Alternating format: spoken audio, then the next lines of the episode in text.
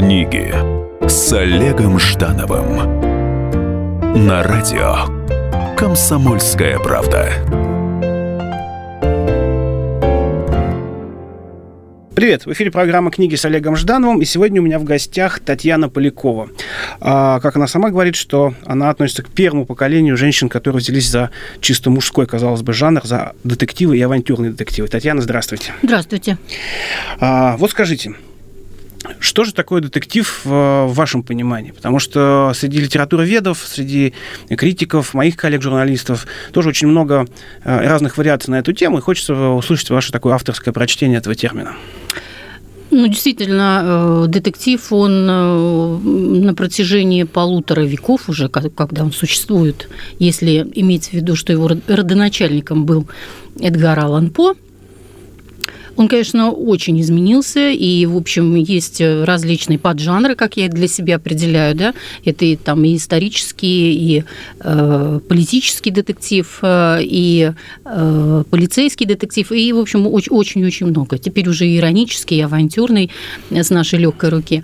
Э, на самом деле сейчас мало кто пишет детектив вот в его первозданном виде, то есть преступник, э, э, сыщик, и охота за этим самым преступником. Противостояние. Да, противостояние, которое, безусловно, всегда э, должно заканчиваться, по крайней мере, в классическом детективе, должно заканчиваться победой сыщика. Сейчас очень много э, э, книг, которые условно, конечно, можно назвать детективом, но в основном это криминальные романы. То есть это то, что эм, связано с убийством в, в той или иной э, степени. У меня вообще сложилось впечатление, что сейчас без убийства уже ни один фильм, ни одну книжку написать невозможно, по крайней мере, когда я время от времени включаю телевизор, я, значит, вижу какой-то очередной сериал, и там обязательно, значит, э, кого-нибудь да убьют. Вот. Поэтому назвать это детективом, конечно, нельзя. Для себя я, если возвращаться вот ко мне, любимый, э, и к началу вашего вопроса, для себя я определила, что это должен быть все-таки женский детектив, э, потому что моя аудитория все-таки это женщина. Значит, обязательно должна быть любовная история – и, соответственно, э, она должна вот очень как-то так в канву входить, чтобы не было вот чисто детективной линии, которая как бы э, является основополагающей. Интрига превращается в интрижку. Да, ну, в какой-то степени, наверное, потому что вот этой вот жесткого каркаса не получается, если об этом говорить. А э, ты вынужден все равно какие-то дополнительные линии вводить. Но, с другой стороны, вы знаете, ну вот детектив в его э, первозданном виде, то есть классический детектив, он сейчас абсолютно не актуален. То есть вот эта вот каркасная схема жесткая, она уже себя, видимо, все-таки изжила, как я предполагаю. То есть я так понимаю, что современный детектив это э, куда больше погружение, погружение именно в психологические нюансы, да? Да, То есть да. И, и, в историю героев, опять-таки, сейчас очень модно э, показать какую-то непростую историю сыщика там или его семьи обязательно. По Фрейду, чтобы Да, было да, да. Ну, не обязательно по, по Фрейду, но обязательно должна быть история какая-то помимо э, вот непосредственно истории детективной, потому что считается, что сейчас людям больше интересны, так сказать, люди, их судьбы, вот, нежели вот это вот... Потому что если, опять-таки, брать классический детектив, там сыщик, он а, вот сиюминутный. Вот он пришел уже готовый персонаж, да, вот он что-то выполнил, какую-то свою функцию и ушел. Очень часто мы о нем вообще ничего не знаем или догадываемся о чем-то, да. Вот он есть... на работе, получается. Он на работе, да. А вот что помимо работы, это все, так сказать, оставалось за кадром очень часто. Сейчас это, конечно, уже ну, просто неинтересно. Спросит, а ну, откуда он взялся, а почему он сюда вот, э, в эту историю влез и, и так далее и тому подобное. Вот вы пишете детективы 20 лет в этом году, да? Да. А, то есть, на, на самом деле для новой России, вот с ее все, всякими этими переменами, это, в общем-то, почти полный огромный, срок. Полный срок да, промежуток, да. Вот. Как а, поменялась вообще индустрия детектив и как, поменялся, как поменялось отношение издателей прежде всего к этому? Ну, знаете, я не могу сказать, если, если э, вернуться к издателям, я не могу сказать, что что-то принципиально поменялось. Как и тогда, так и сейчас издатели очень э, настойчиво ищут э, молодых, э, способных авторов, ну, молодых э, в кавычках, да, то есть молодому автору может быть и 50 лет, имеется в виду, так сказать, новое имя. Лишь бы только принесли хорошую, интересную книжку, ее с удовольствием напечатают, вот, и заработают на этом денег. Причем молодому автору много не заплатят, поэтому основная часть все-таки все-таки уйдет издательство. Поэтому это лишний повод, так сказать, искать молодых и перспективных.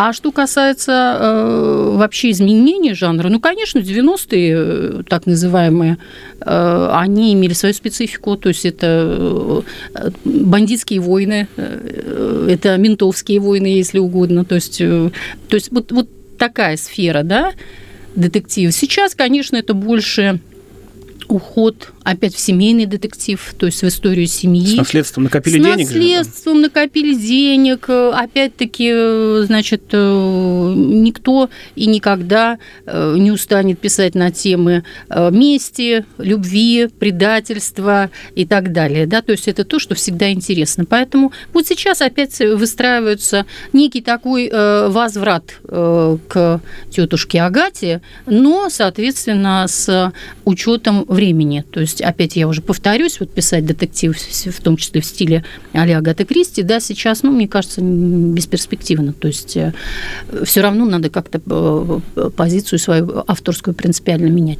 Вот. Ну, вот мы как-то так вернулись э, от стрельбы, опять-таки, вот к, к домашней обстановке. А вот интересно, вот все эти 20 лет, ну, как раз в эти 20 лет на женщин свалился огромный груз. Да, что нужно теперь еще и делать бизнес, там многие женщины стали заниматься этой активной деятельностью. Исчезла схема с 9 до 6 рабочий день, там, да, и вот и нужно еще и на, и на фитнес, и туда, и сюда. Когда читать-то? Вот, ну, вот где, где как, как вот по вашим ощущениям, кто сегодня э, аудитория э, именно фикшн-литературы, но в частности угу. детектива? Ну, вы знаете, на самом деле мы, э, не я, конечно, издательство пробовали проводить там и периодически проводит э, какие-то социологические э, исследования и прочее, прочее. Насколько я знаю, что у меня аудитория так достаточно широкая, да, то есть там где-то от 15 даже иногда моложе, судя Ого. по встречам, а иногда девушки совсем юные приходят, школьницы, что слегка меня как тревожит, как педагога вообще. Вот. И где-то, в общем, до бесконечности, как мы говорим, 98 плюс. Вот все, кто... Причем э, пожилые люди в силу того, что у них э, времени действительно реально больше, они, наверное, сейчас вот э, самые такие стойкие поклонники, по крайней мере, бумажных книг. Вот. Ну, молодежь читает в основном, конечно, в каких-то электронных носителях. И у меня такое впечатление, что читают и на ходу даже. То есть вот есть минутка в транспорте, где-то еще, в очередях, читают. В эфире программы «Книги с Олегом Ждановым». Сегодня общаемся с Татьяной Поляковой о детективах и вообще. Вернемся после небольшого перерыва. Книги с Олегом Ждановым.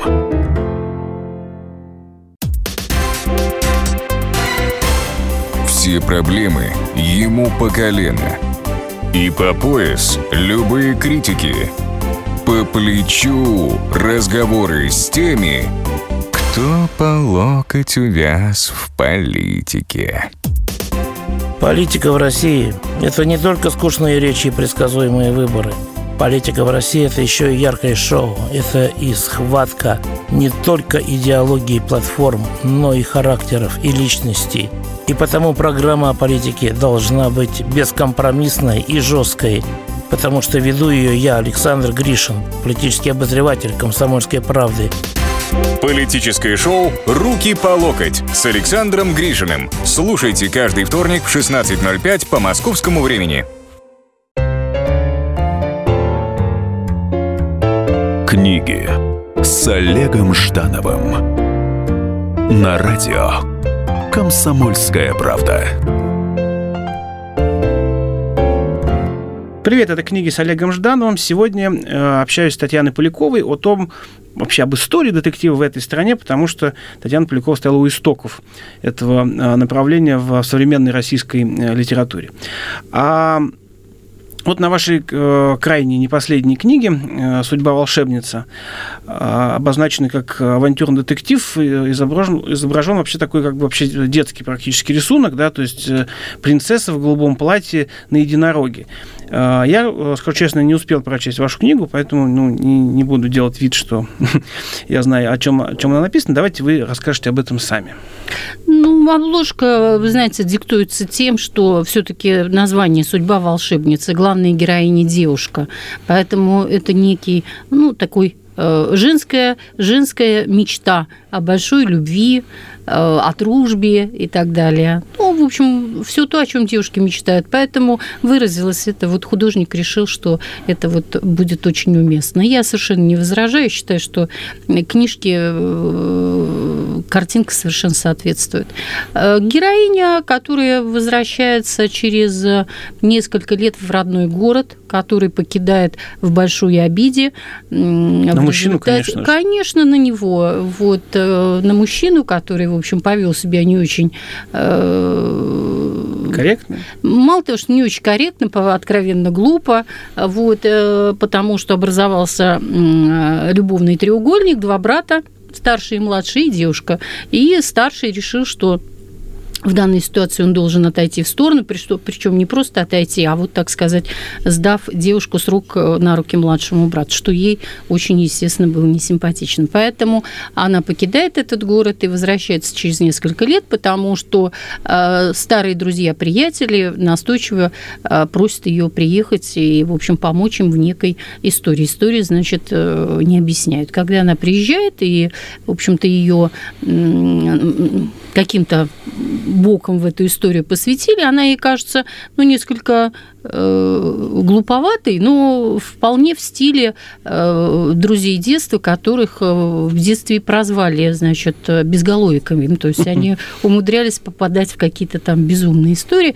И она решила, что это как раз в их стиле, и, в общем, ничего пакостного для себя от судьбы не ожидала. Но вот в результате получился детектив, о чем, естественно, рассказывать довольно глупо и смешно. Кому интересно, сами почитают, кому не интересно, забудут его уже сейчас. Вот. Но все-таки судьба и преподнесла подарок.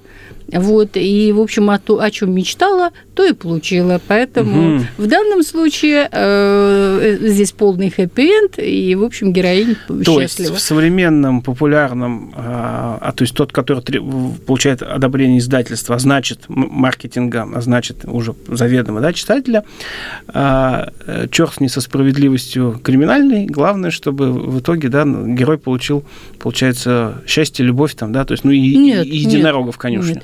Сейчас как раз э, желательно, чтобы справедливость была прежде всего э, такая, ну, судебная справедливость, да, то есть вот осудили, посадили, наказали по всем статьям, потому что если в 90-е как раз была, э, ну, не буду говорить, что мода, да, но вот то, что называлось по справедливости, не по закону, а по справедливости, то сейчас, конечно, вот это понятие справедливости, оно, так сказать, всегда, в общем, под знаком вопроса, если это все-таки несправедливость законная, да, то есть вот не, не по закону. Поэтому нет, мы все-таки двигаемся в сторону законности.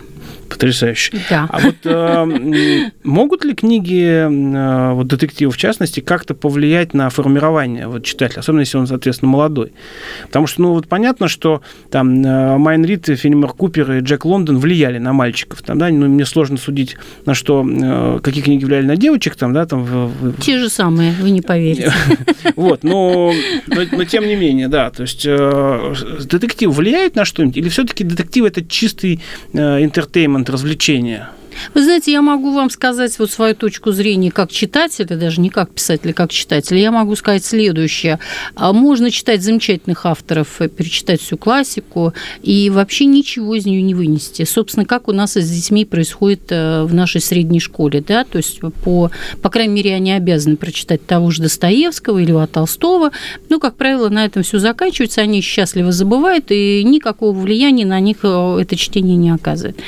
С другой стороны, э, к чему я, собственно, веду? Дело не в том, что читать, вопрос в том, как читать. Если человек читает, вкладываясь в это, да, то есть вот писатель написал некую вещь, но это, в общем-то, такое достаточно зашифрованное послание. Да? То есть для человека, который не владеет русским языком и откроет мою книгу, оно ему абсолютно ничего не скажет. А вот когда человек начинает ее читать и вкладываться, да, то есть он представляет это, он двигается вместе с героями, он размышляет на тему, а, смог бы я так поступить, и если не смог, то почему? То есть что бы для меня явилось преградой, до каких пределов я готов дойти, да, вот в том же, например, самом банальном там, в самом самая банальная история получения наследства, да, вот если человек в это все вникает, вот польза от чтения безусловно, и каким-то образом это и на него влияет, и, конечно, он э, лучше себя узнает, да, поэтому я могу сказать, э, э, нет вопроса, что лучше читать. Там классику, там, я не знаю, Майнрида, ту же самую Полякову, да вопрос вообще, как читать. Хотя для своего времени Достоевский тоже был детективчиком, таким такой триллер. Может, ну, в общем, преступление да. и наказание вполне себе такой психологический ну, и, детектив. И я хочу сказать, что преступление и наказание, так как там вот детективная составляющая очень сильная, наиболее такой к восприятию э, проста, ну, самая простая книга Достоевского, как мне кажется, вот по, именно э, по прочтению, потому что если э, углубляться дальше, например, я уже там молчу про бесов, те же братья Карамазовы, то если читать серьезно, вот как, как я предлагаю вообще читать, то башню сносит где-то на 172 странице. То есть это, это надо посидеть, подумать, это надо э, освоить, это надо что-то, вот то, что называется векторное чтение, да, параллельно почитать, чтобы понять, а что вообще за ситуация тогда была, да, откуда вообще эти мысли, откуда эти странные настойчивые повторения, например, о самоубийстве, причем самоубийстве таком вот э, как э, смысле жизни, да, вот прийти сюда для того, чтобы добровольно уйти. То есть откуда это все, да? То, то есть э, одна книга может привести вас, ну, вообще э, к колоссальному количеству книг других. Вот. И это вот то, что мы говорим, опять-таки, вот э, влияет или не влияет. А можно прочитать и, в общем, на этом закончить и, собственно, и все. Вот э, обратная связь, э, когда наступает для вас? То есть вот э, когда закончена последняя ваша правка, ну, я не имею в виду как угу. корректорское издательство, когда, может быть, вы держите э, сигнал, там, да, там приходит файлик от художника, что там Татьяна Викторовна, посмотрите такой вариант обложки. Э, или в момент э, встречи с, с читателями. Вот э, в какой момент вы понимаете, что очередная ступенька, очередная, ну, книга же, да, ребенок, ступенька, да, какие-то такие образы, да, она сделана, и Татьяна Викторовна Полякова идет дальше. Наверное, все-таки на выходе книги. То есть, когда уже готовую книжку ты держишь в руках, когда ты ее читаешь. Нюхаете книжки? Уже нет. Вот, уже нет, но все равно всегда с волнением, с трепетом. Вот, поэтому я думаю, что человек, э, автор, который не испытывает трепета, когда берет свою новую книжку в руки, который не боится ее открывать, который не боится ее читать, это уже, э, это уже, значит, такой звонок малоприятный, что, наверное, надо уже на пенсию собираться. Кстати, а вы не боитесь перечитывать свои первые э, книги? Ну что, знаете, в Филини, например, э, категорически боялся пересматривать свои фильмы, отказывался от участия всех кон... Нет, я его понимаю, конференций. Да, это, как бы... это иногда очень тяжело. А, то есть ты уже пережил все это, ну, ты же вкладываешься, накапливается да? опыт же все равно. Да, а потом ты видишь это, и ты понимаешь, что все это можно было сделать гораздо лучше, не так, что э, ты мог уже уйти от этих э, идей, да, вот которые тебя тогда волновали и очень э, как бы вот не давали тебе спать спокойно, да, то сейчас ну, достаточно сказать, что когда я начинала, я была молодой женщиной. Вот сейчас я уже бабушка ну, с ладно, двумя не, внуками. Не, не. Нет, нет, я хочу сказать, мировоззрение очень, очень изменчиво. Да? То есть нам кажется, что мы не меняемся. То есть у нас какие-то основополагающие вещи остались прежними. И это нормально, на самом деле, для человека. Ну, я имею в виду для человека, у которого вообще есть мировоззрение. Да?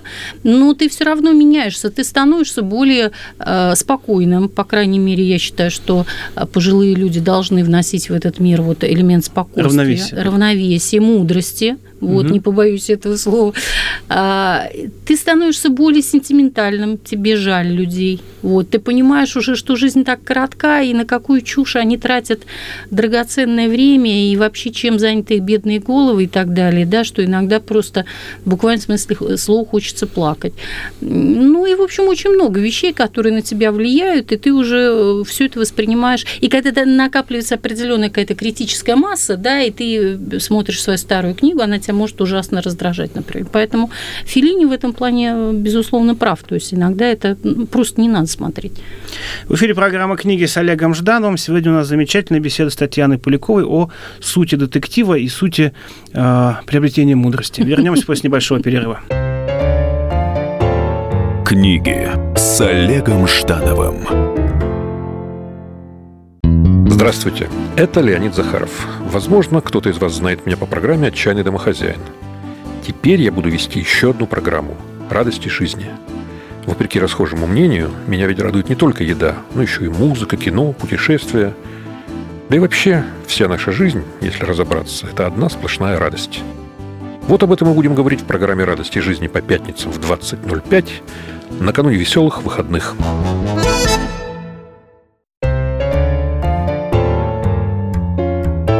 Книги с Олегом Ждановым на радио «Комсомольская правда».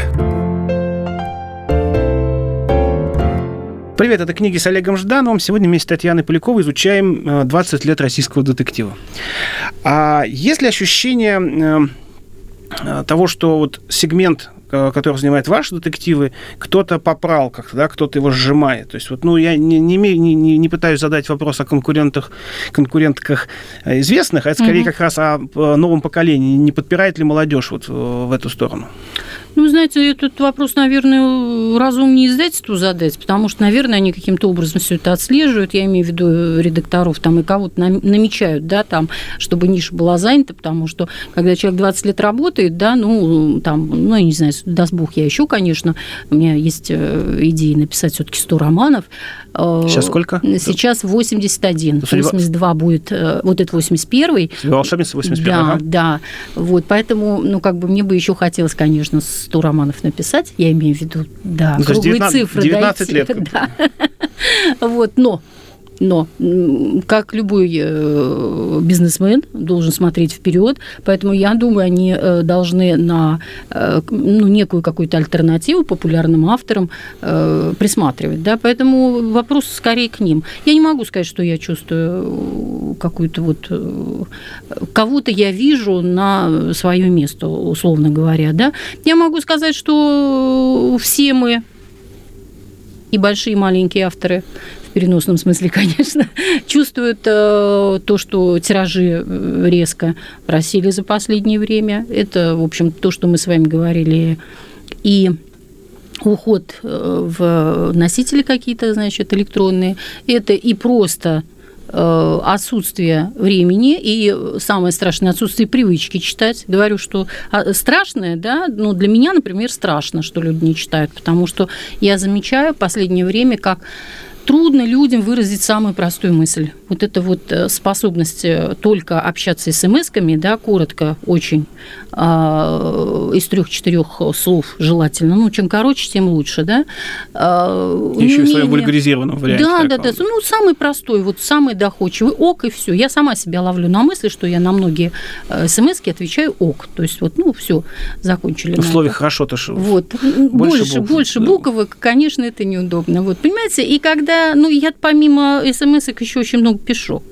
Вот 81 книжку все-таки надо написать, и, в общем, получается, что я, когда не читаю, то я пишу. Вот, то есть вот я, я все-таки со словом постоянно в близком контакте. А люди, у которых вот этим ок все и заканчивается, да, ну, это очень грустное зрелище, на самом деле. Вот э, из этого вопроса возник, вытекает следующий. Вот э, было ли у вас ощущение, что э, автор должен э, Э, как-то переформатировать в, в течение времени язык, чтобы быть понятным новым поколением, да, потому что понятно, что э, сегодня, если Ломоносова заново опубликовать, то или Тредяковского, это будет ужас, никто не поймет, о чем они, да, то есть, ну, и даже дневники Пушкина современный молодежь не воспримет.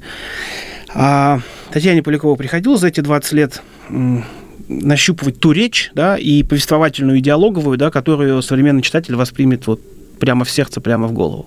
Повествовательную нет я пишу от первого лица, поэтому мне проще, я все-таки ну, ассоциирую вот э, речь э, себя с речью автора, это, это моя речь, да, то угу. есть вот э, мне не нужно тут уж совсем как бы уходить в какую-то, ну, такую навязчивую простоту, в молодежный сленг и так далее, да, у меня все-таки героиня всегда девушка с образованием и как бы, ну, не без головы, даже если такая вот романтичная, как в последнем романе, вот, но все-таки какие-то представление о литературных нормах она имеет. А что касается персонажей, да, потому что есть такое понятие, как речевая характеристика, да, если все мои герои будут говорить на абсолютно одинаково, и банкир, и, я не знаю, там и шпана дворовая, да, там и, и, и парикмахерша, и, я не знаю, там дамы из общества, то это по меньшей мере странно. Хотя, на самом деле, у нас сейчас вот некое такое соединение, оно присутствует, то есть не в хорошую сторону. То есть это вовсе не значит, что парикмахерша стал говорить как дама из общества. К сожалению, дама из общества очень часто говорит как...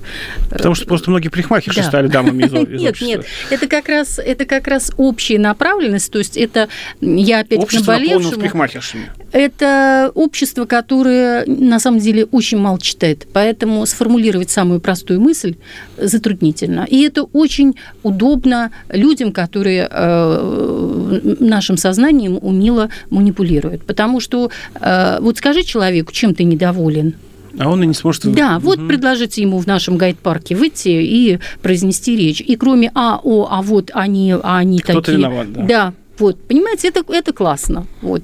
Если людям нравится э, вот, быть безязыкими, ну, пусть не читают, я не против. Ну, вот э, когда-то Татьяна Полякова начинала, э, волновалась по поводу того, получится, не получится, на первые отзывы. Вот. А, а потом в какой-то момент, я уверен, вы почувствовали вот эту писательскую зрелость. И, конечно же, это было не на 81-м романе, а значительно раньше. И вот в этот момент, когда вы поняли, что слово в ваших руках, да, что вы некий мастер этого слова, в этот момент не захотелось ли попробовать быть какой-то иной жанр. Ну, я имею в виду уйти от детектива, написать что-то, вот, ну, может быть, более лирический роман. Или, э, опять же, там, сказки для внуков, там, детей и внуков, да? Был, был такой искус? Ну, знаете, было очень э, такое разочарование, что ли, в слове. То есть я очень долго относилась к слову вот, ну, в библейском смысле, да, наверное, потому что все таки филолог, и как-то привыкла вот очень, очень уважительно относиться к, к слову, особенно письменному. А потом было какое-то такое некое разочарование, что, ну вот, понимаете, что слово, оно может вообще ничего не нести – да, то есть и это не относится к, к писателям э, вот, популярного жанра, это относится вообще к моим, к моим размышлениям о человеке вообще. То есть, э, что на самом деле очень важен поступок. Вот в поступке мы себя выражаем, да? А словами можно заплести все что угодно. Вот, запудрить голову, там, любые мозги и так далее и тому подобное. И было у меня какой-то промежуток, когда я думала, а не занимаюсь ли я вот тем же самым. Вот, и это было такое очень, очень, очень тяжелое время, вот, когда я серьезно хотела, в общем, все, все это прекратить и куда-то идти. А что касается ну, это такая болезнь, видимо, писательская. Вот. Поэтому ты и, и это каким-то образом переживаешь, конечно, далеко не сразу и далеко не просто, но потом уже э, вот появляется та самая мудрость, и ты дальше идешь по жизни как-то спокойнее, уже себя там не, не загружая некоторыми вещами. А, и я хочу сказать, что сейчас, конечно, меня больше интересуют э, мои внуки. Поэтому как только они появились и потребовали сказки, а сказки надо были какие-то оригинальные, я их принялась на ходу выдумывать. И как-то своей подруге э, позвонила, она мне говорит, ты чем занимаешься? Я говорю, ну вот э, придумываю очередную сказку там. И я-то думала, она мне посочувствует, потому что вот я их там выдаю на гора, там по 8 штук, 8 штук в день. А она мне очень серьезно говорит, ну я надеюсь, ты записываешь? Я говорю, нет, ну вот еще мне записывать сказки, это это уже слишком. Вот. На самом деле, если человек вам говорит, что он намерен что-то написать, ну, в 90 случаях из 100 это кокетство. Вот. Если человек действительно хочет что-то написать, я имею в виду писатель, а особенно писатель, у которого уже там несколько изданных книг, которому гораздо проще вот, э, просто собраться и сделать что-то, да, он садится и работает. Вот. А если он рассказывает вам, вот у меня там исторический роман там в портфеле, там еще, значит, лирический, еще какой-нибудь психологический, ну, это, скорее всего, означает, что он никогда не напишет. Поэтому зачем я вам буду рассказывать, о чем я, так сказать, думаю, что планирую написать. Понятно. А вот э, если у Татьяны Поляковой какой-то э, график вот э, самоорганизации по отношению к писательскому пространству, да, Дюма там писал там 10-12 часов в сутки, Маркес считал, что меньше 10 часов работать в день над литературой, преступления, да, э, Бальзак себя запирал в помещении, там, да, чтобы не выходить даже никуда. Вот э, есть у вас какой-то специальная схема, чтобы вот не то, что даже не дело не в издательстве, что нужно вовремя сдать, а э, сама организация. Да, это очень сложно. Когда ты работаешь дома, и когда тебя, так сказать, вот никто не подгоняет, вот как в офис, там я к 9 должна прийти, там, и честно отработать до 5, если я порядочный человек, да, и, в общем, и э, получаю деньги за то, что все-таки работаю, а не сижу там ВКонтакте там угу. 8 часов подряд. Вот. А, здесь, конечно, сложнее. Иногда я себя ловлю на мысли, что я придумываю себе какие-то дела, и на самом деле это вот э, мне просто лень садиться, да, то есть я не готова вот внутренне, подсознательно. И вот я думаю, что вот я сейчас вот это поделаю, вот это я сейчас на письма отвечу, там мне еще там еще что-то. Вот. Э, как только я это чувствую, я сразу же поднимаюсь к себе в кабинет и сажусь работать, потому что на самом деле нет другого способа научиться писать, как только писать. Поэтому если вот э, откладывать это на какое-то особое озарение, вдохновение и так далее по списку, да, то вряд ли что-нибудь когда-нибудь напишешь. Поэтому даже если тебе не хочется работать сегодня, ну вот лень, ну вот голова пустая, садимся. Как правило, как только ты начинаешь, в голове что-то э, появляется. Вот. И, в общем, Эффект двигателя, который да, может завести. Да, да, да. И где-то через час, вот час ты там все это выбросишь потом, понятное дело, это за ненадобностью, но где-то через час ты начинаешь вполне нормально работать. В эфире программа «Книги» с Олегом Ждановым. Сегодня мы общаемся с Татьяной Поляковой о детективах, книгах и вообще писательском мастерстве. Вернемся после небольшого перерыва. Книги с Олегом Ждановым. Каждую субботу с 16 до 17 часов на радиостанции «Комсомольская правда» я, Леонид Альшанский, почетный адвокат России, веду передачу «Народный адвокат» и отвечаю на ваши вопросы по проблемам административного права, ГАИ, таможенник, пограничник, гражданского права, дачной амнистии, земельных отношений, обманы страховых компаний. Обо всем этом вы услышите в наших передачах каждую субботу с 16 до 17 часов. Книги с Олегом Ждановым на радио Комсомольская правда. Привет, это книги с Олегом Ждановым. Сегодня вместе с Татьяной Поляковой путешествуем по метафизике э, создания авантюрных детективов и по писательской лени в том числе. А, не отбило ли у вас за эти годы э, вдохновение писательства не, некоторые э, издательские технологии. Вы же вы, так или иначе что-то узнали о том, как это делается. И, и делается это не всегда так романтически, как, возможно, об этом мечталось. Ну, там, мы, мы понимаем, что, например, есть люди, которые специально пишут первые отзывы, э, запуская там, да, там э, в интернет-магазинах, там, да, есть, ну, есть технологии, uh-huh. да, то есть, э, и они, они не то чтобы оскорбительные, это просто технологии, это маркетинг, да, то есть книжных продаж. И, и то, что, например, на встрече с писателями приходит, э, это статистика такая издательства, что приходит э, треть настоящих поклонников, треть э, людей, которые просто э, хотят какой-то писатель, не очень понимаю, кто это, и треть просто людей, которые были в этом, в этот момент в магазине. Там, да? То есть вот такой, например, состав обычно, э, обычно бывает. То есть вот, э, вот этот цинизм, он помешал, э, простимулировал, как вот он в вашей системе э, об, я поняла, стал органичным. Да, я да. поняла. Вы знаете, я честно скажу, вы можете мне, конечно, верить, можете не верить, но это как-то все меня миновало. То есть это вот существует, я знаю, что это существует, но это существует как-то параллельно со мной. Вот. Я, если честно, э, не, не хватаюсь за отзывы, и э, я всегда очень хорошо понимаю, что невозможно угодить э, всем да, то есть, э, как правило, выходит книга, я выхожу, значит, в интернет посмотреть, не сразу, где-нибудь там через пару, даже иногда тройку недель. Как правило, сначала все очень ругают, Потом проходит время, и для кого-то эта книжка становится любимой. Вот. Э, так как люди читают не в той последовательности, в которой я пишу, я очень часто наталкиваюсь на вещи откровенно такие забавные, когда люди говорят, что вот ранние Поляковы, я вот ранняя, значит, там средняя, ну, как Ван Гог. Вот, и, значит, поздние, видимо. Вот. Она гораздо там лучше, веселее, интереснее и так далее. При этом называет книги, которые написаны, в общем, ну, не так давно.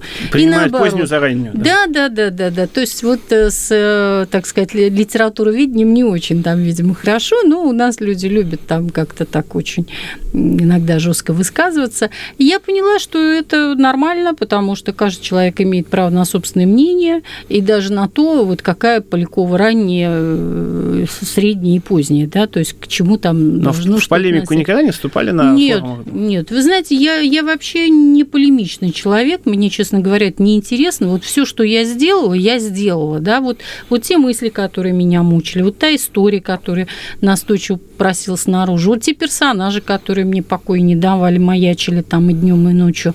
Вот, вот я с ними, значит, худо-бедно справилась, вот я их отправила в большой мир, а дальше ребята сами.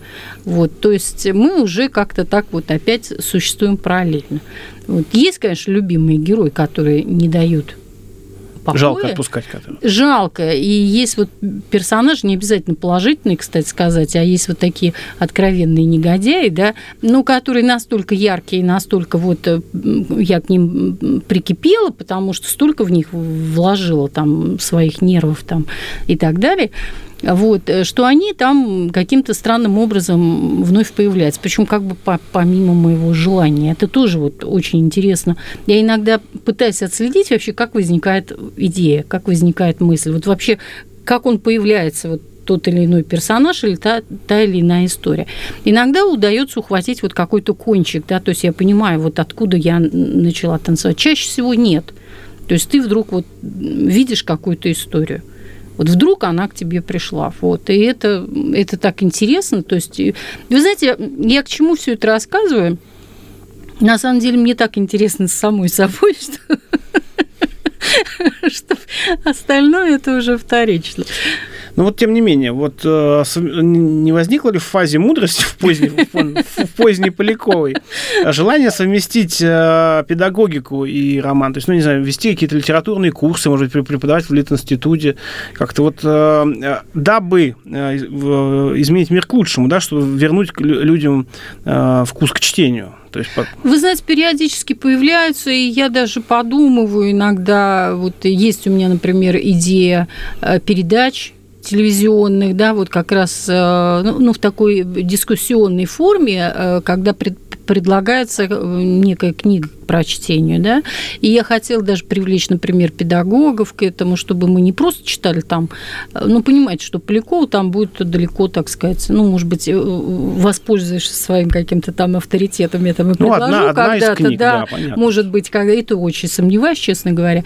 Вот, ну, вот какую-то подборку сделать, как в свое время делали же там, допустим, там 100 книг, которые должен прочитать там, так сказать, интеллигентный человек, условно говоря, да, ну вот я думаю, что, наверное, надо как- как-то каким-то образом влиять на все это. Может быть, через интернет, может быть, я не знаю, там действительно заниматься каким-то э, ну, какой-то работой такой непосредственной. Потому что то, что сейчас происходит, оно мне не очень нравится. Очень много появляется авторов в интернете, которые вот выкладывают уже, в принципе, готовые книги. И ты видишь, э, как это неграмотно сделано. И если этих, этим людям не помочь, не подсказать, э, вот то, что я вижу, вот как это сейчас все развивается, да, волну. Да, и у нас вот, к сожалению, там через 10, через 15 лет вот такая литература и будет. То есть э, надо, есть вещи, которым можно научить да, то есть это элементарно. Вот. И, в принципе, это объясняется все довольно просто, и, в общем, это все видно на примерах. Есть вещи, которых, конечно, ну, научить нельзя, да, то есть это вот то самое, ну, талант, вот, талант, да, конечно. то неназываемое, да, там, я не знаю, вдохновение, талант и так далее – у каждого он свой, это, на это мы влиять не можем. А вот объяснить, вот почему тебя не читают. Вот человек искренне считает, что у него не хуже, а лучше Поляковой. Да, вот почему Полякову, значит, печатают и, и, и читает, а у меня вот все так же прекрасно, и любовь там, и, и, и преступление, и все что угодно, и ревность, и страсть, а вот не читает. А потому что нарушены вот, ну, самые элементарные какие-то вот вещи, из-за чего э, все это вот ну вот теряет э, свою архитектонику, да, и может вот в любой момент завалиться, и, в общем, книжки не получается. А вот на уровне мамы, бабушки, на уровне педагога. И э, вот этот, конечно, э, факт вашей биографии работы в детском садике. Вы даже себе не представляете, сколько э, сотрудников детских садов в стране вдохновили таким образом на попытку вырваться да, в другое пространство. Что посоветуете сделать, чтобы вот малыша там, как-то приучить к чтению? Потому что там ну, сейчас много всяких исследований, которые говорят, что на самом деле до очень важный там, аспект это первый первый год. И, но, с одной стороны, что, даже если вроде как читать э, с, пелен, с пеленутым младенцу, как-то странное, странное ощущение. Вот, э, но, тем не менее, да, ученые говорят, что Картинки, это, нет, это, это текст. Важно, в общем, вот, вот, вот что, что сделать, чтобы все-таки э, детишки э, при этом обилии информации научились разбираться с буквами не только как с графическими символами, а с их сутью? Я могу сказать, что первое, основополагающее, да, это то, что читать должны родители вот сами для себя, не ребенку, потому что э, в детстве, ну, редко и мама там не покупает э, вот красивые эти книжечки, там сказочки, потешки, и честно, пока она в декретном отпуске сидит там с ребенком и читает, и бабушки подключаются, и даже папы могут там книжку в руки взять, чтобы ребеночка, значит, перед сном там порадовать, да, то есть вроде бы вот как раз э, к времени младенчества претензий нет, то есть большинство читает. Что происходит потом? А потом провал. Потом родители в школе говорят, вот тебе там задали читать, давай читай. А он, значит, сирота, никак читать не хочет. Почему? Потому что он видит, что родители ничего не читают. И у ребенка формулируется вот такое представление, что чтение – это наказание.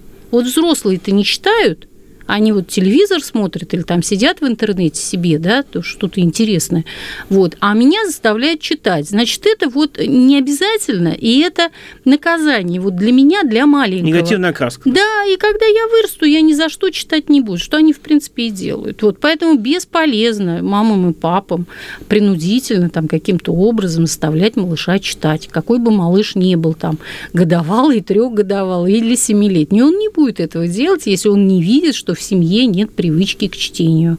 Бесполезно. Вот такой вопрос. Э, ведь э, тоже по исследованиям ученых, что э, современные, современные дети стали моложе, чем мы в их возрасте. Да? То есть инфантилизм как некая тенденция, да, он существует, что там мой... И взрослые стали. Ну, как следствие, конечно. Что ж, ну что ж, Татьяна, спасибо огромное. Мне кажется, получился очень содержательный и потрясающий спасибо. разговор. И я думаю, что он является куда более лучшей э, рекламой вашим книгам, потому что э, это очень важно. Итак, э, Татьяна Полякова и ее книга «Судьба волшебницы» в программе «Книги с Олегом Ждановым». Читайте с вдохновением. До встречи.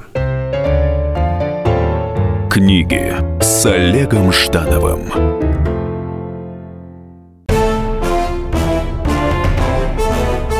Товарищи солдаты и офицеры российской армии. Полковник Баронец разрешает обратиться. Звоните и задавайте накопившиеся вопросы. Угроза НАТО, жилье для военнослужащих и перевооружение России. Обо всем этом Виктор Баранец знает лучше других. Программу «Военный ревю» слушайте по будням с 5 вечера по московскому времени.